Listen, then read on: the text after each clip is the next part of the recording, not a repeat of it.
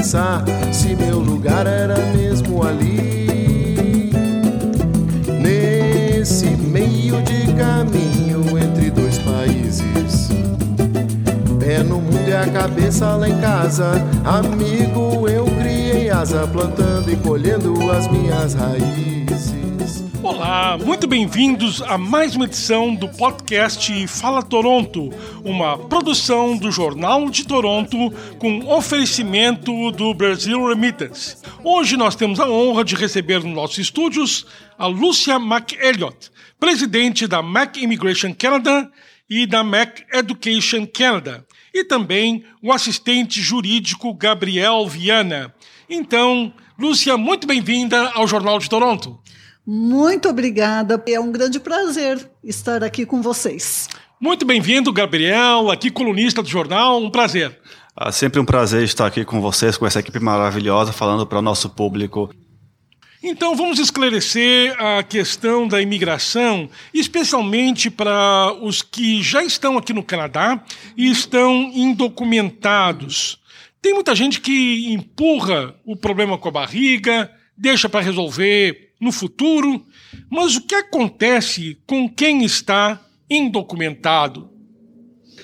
Bom, no meu escritório, eu diria diariamente, pessoas me procuram com este perfil, fora de status. E muitos ficam em dúvida uh, se continuam fora de status, uh, por conselhos uh, de amigos ou mesmo de profissionais de imigração que os encorajam a ficar fora de status para futuramente uh, aplicarem para o famoso processo de compaixão. Particularmente, eu não endorso né, esse tipo de conselho, porque é um risco muito grande a pessoa estar é, infringindo, em primeiro lugar, as leis canadenses, o que eu considero isso é, muito sério. Então, quando eu, é, essas pessoas me procuram, eu sempre é, tento orientá-los uh, que existem várias maneiras de legalizá-los. Né? E qual é a vantagem de se regularizar? Ah, a partir do momento que você se regulariza, você passa a ter também os seus direitos assegurados. Porque se você é, se encontra numa situação, você está vivendo num, em um país uh, ilegalmente, uh, você não pode uh, requerer nenhum direito por exemplo, é a questão de trabalhadores, eu, isso é, é o cotidiano no meu escritório, porque eu também trabalho com employment uh, cases. Então, as pessoas trabalham, muitas vezes, sem documentos, sem work permit, e elas não recebem os salários. Da fica calote. Quieto, e fica quieto, senão eu vou te reportar para a imigração. Certo? Pois é, então... e tem várias alternativas para se regularizar aqui no Canadá. Vamos explicar uma por uma. A primeira seria o LMIA. O que é isto? O LMIA seria um processo feito diretamente com o Service Canada, onde nós devemos comprovar que aquela job offer, né, oferta de trabalho, que foi oferecida para o candidato, aquela oferta ela precisa estar primeiramente disponibilizada para o mercado, né? Uh, para os canadenses e residentes permanentes.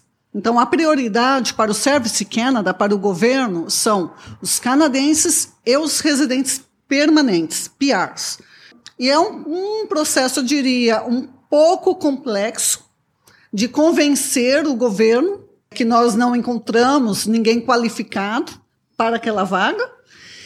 Mas é um processo que você inicia no Canadá. Com tanto emprego no Canadá, tem trabalhos que nenhum canadense quer e pode se aplicar ao LMIA?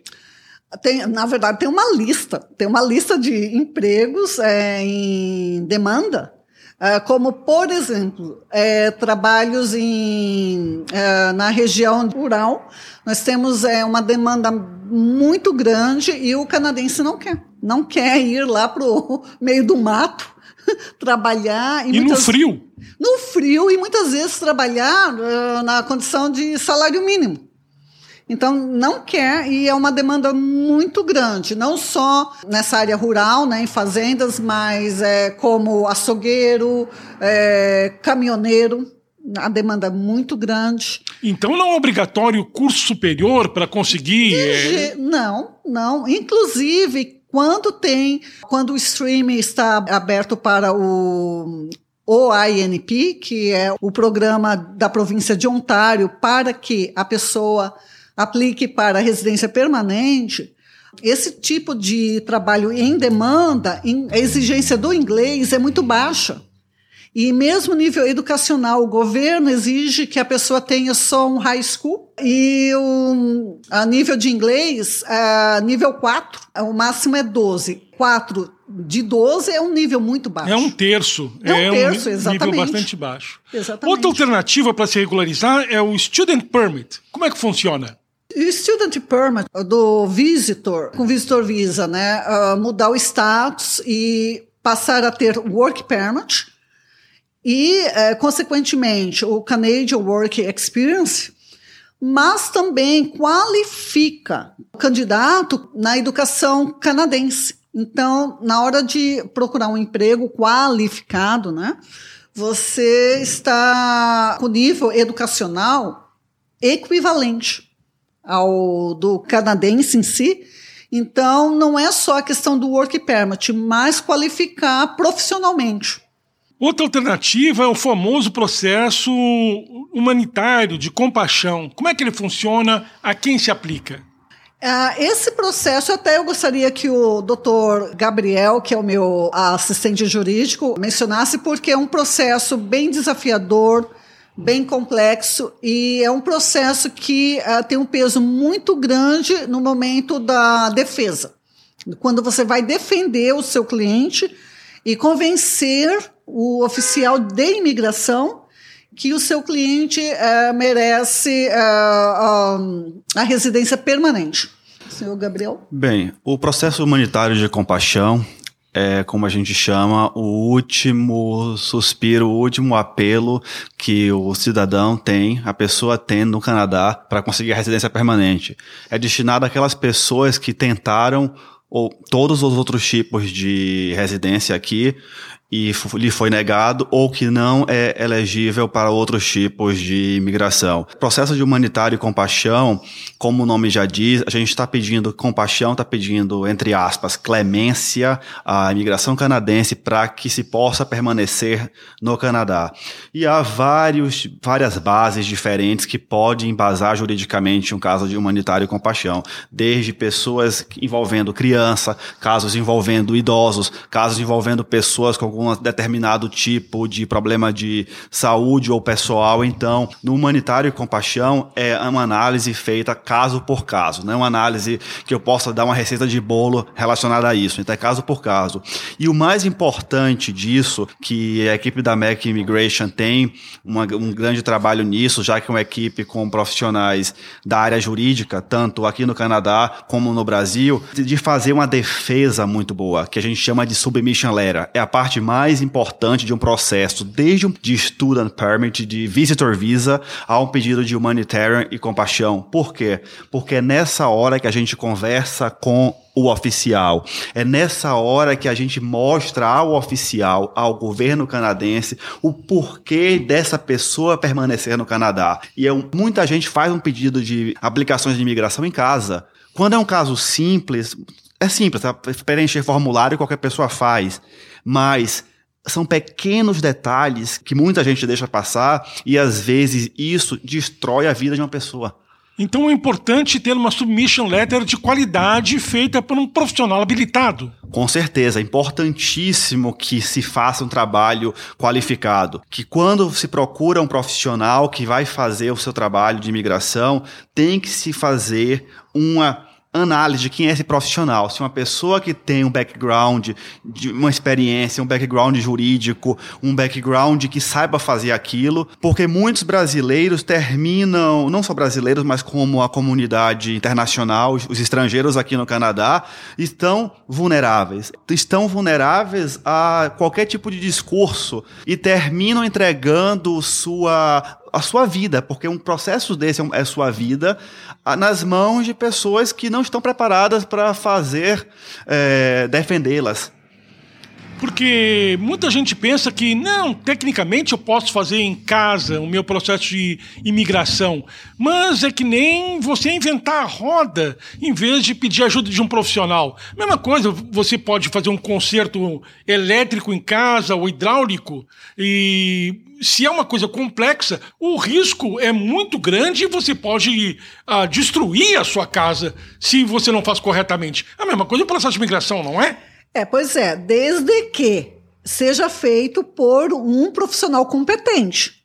Porque muitas vezes é, você, né, o, o cliente ingenuamente, ele paga por um processo e recebe recusa porque ele contratou alguém que é totalmente incompetente. Duvido até que aquele profissional tenha feito uma carta de defesa porque a carta de defesa que a nossa empresa faz, normalmente nós incluímos sections do Código de Imigração sempre, uh, casos julgados.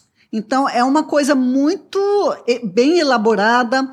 Incluímos é, documentos jurídicos como affidavits, o, cliente tem que cuidar porque há muitos uh, consultores não credenciados junto ao governo do Canadá. E isso aí pode ser um, o inverso do que ele objetiva. É importante, primeira mão, verificar se o consultor, o advogado de imigração, é credenciado. É muito importante porque para desempenhar atividades de imigração no Canadá é importante que a pessoa seja é, registrada na Law Society, então, ou seja, um advogado ou paralegal, seja registrado no ICCRC, que é um órgão federal que governa os consultores de imigração, ou no caso de Quebec, seria além dos advogados em Quebec, é aberto aos notários em Quebec. Então é muito importante se saber se a pessoa ou se o escritório que você está contratando é presidido, é liderado por pessoas credenciadas. Então não é só a propaganda bonita. A gente tem que ter muito medo de propaganda muito bonita e tem que saber, além de propaganda, o que é o profissional, quem são as pessoas por trás. Você vai entregar a sua vida a uma propaganda ou você vai entregar a sua vida a um profissional qualificado, habilitado. Então, analise o currículo das pessoas que estão trabalhando, analise o escritório, analise Ok, muitas vezes a pessoa vai nas mãos de um agente, tudo bem, que um agente ele pode é, falar on behalf, ele pode falar por um profissional qualificado, mas esse agente faz parte de uma equipe qualificada, esse agente vai estar trabalhando com a equipe qualificada, então é muito importante entender, porque é seu futuro. Não, é um, são, não são processos também baratos e simples, são processos que vão eh, demandar investimento, vão demandar tempo e que pode chegar lá no final da reta e você bater com a parede. Então, tenha todo o cuidado é pouco. Claro. Tem duas outras alternativas para se regularizar no Canadá. A primeira é a alternativa clássica, né, que seria a esperada de todos, que é o Express Entry. Como é que ela funciona? Esse é um programa federal que o candidato ele aplica com a intenção de se tornar residente permanente no Canadá. E depende muito da sua qualificação, porque é um processo baseado em compensação de pontos. Né? Então, dependendo do teu nível educacional, do teu nível de fluência em inglês, francês, ah, da sua experiência de trabalho, seja obtida no Canadá ou fora do Canadá, é, depende da sua idade. Então, é uma balança de compensação, porque dependendo de cada uh, fator, você recebe uma determinada pontuação. Mas nós temos também os programas é, das províncias, que também é uma outra maneira de obter a residência É uma permanente. alternativa que surgiu há alguns anos, o programa provincial ao lado do programa federal. Qual a vantagem dos programas provinciais? Os programas provinciais são programas que cada província tem o seu e tem requisitos diferenciados. Então, eles vão atender demandas de específicas províncias. Vamos supor, uh, se você vai para Alberta, a gente vai ter seus requerimentos de Alberta. Alberta tem seus requerimentos próprios. Nova Escócia tem seus requerimentos próprios. Então, é muito importante que a pessoa busque um profissional qualificado, que é o caso da Lúcia, porque o profissional vai poder ver cada programa e onde é que você se aplicaria. Porque tem programas de algumas províncias que têm requerimentos fantásticos, que as pessoas nem conhecem. E que tendo uma assessoria, você tendo uma análise de case by case, caso por caso, você vai achar um programa que lhe coloque, às vezes, muito mais rápido que seria aplicar para um Express Entry. É mais uma chance de ser aprovado, né? Mas agora, sendo aprovado em uma província, quanto tempo você tem que viver nela depois? Tecnicamente, o, o que é, se requer que a pessoa cada província tem os seu, seus requerimentos, então cada província tem uma regulação determinando isso, mas se recomenda que a pessoa passe o período do PR, que são os três anos, até que obtenha a citizenship. Uhum. E com a citizenship você vai para onde você quiser no uhum. Canadá, que você uhum. é cidadão, você sendo cidadão, você tem direito de, de morar onde você quiser no Canadá ou até sair do Canadá morar, morar fora. Perfeito. E ainda para se regularizar, tem a alternativa do Family Sponsorship, o casamento. Ah, Como é que mas, funciona? Mas essa é minha área. Eu sou expert. Funciona que você pode fazer uh, esse processo tanto na condição de casado legalmente, né, tendo o seu marriage certificate, como também na condição de common law spouse. O common law spouse no Canadá, para ser reconhecido como common law spouse, o meu cliente precisa comprovar que é, já está morando é, junto com o spouse por pelo menos um ano. Um hum. ano, né, coabitando na mesma casa. É, então seria esse o desafio. E comprovando, com supporting documents, os direitos e as obrigações de um common law spouse ou de um, é, um casal casado é, legalmente direitos e obrigações são iguais. Mas é claro que a imigração detecta facilmente casamento de fachada. Isso também é muito comum. É muito comum fraude na imigração através do spouse sponsorship, justamente com o propósito de obter a residência permanente. Mas ah, depende muito do profissional que for contratado porque a nossa missão é evitar justamente que o oficial de imigração tenha qualquer dúvida que o relacionamento é genuíno. Perfeito. Então, fica aí a dica. É bom se regularizar o mais breve possível, não deixar para depois, entrar em contato com a MAC Immigration Canada. Como é que se entra em contato? A sua mensagem final. Para entrar em contato com a Mac Immigration Canada, que a Lúcia e a nossa equipe vai ter um grande prazer em lhe ajudar, pode entrar em contato através do telefone 416-252-0909. E não deixem para depois, né? Exatamente. Perfeito. Nós agradecemos a presença no podcast Fala Toronto da Lúcia McElliott e do Gabriel Viana. Nós retornamos na semana que vem, sempre num oferecimento do Brasil Remittance. Até lá. Brasileiro meu menino que veio comigo, olha só, meu amigo, resolveu se casar. Sou vovô José Francisco, brasileiro no Canadá. E a você que puxou o tapete desse brasileiro no Canadá, não se esqueça o meu nome, pois a gente ainda vai se encontrar. Não se esqueça o meu nome, pois a gente ainda há de trombar. Não se esqueça o meu nome, pois um dia ainda vai precisar. Não se esqueça o meu nome, pois um dia eu volto pra cobrar. Não se esqueça o meu nome, pois o mundo há de girar. Pois o mundo ainda há de girar, de girar, de girar. Somos Zé Francisco no Canadá.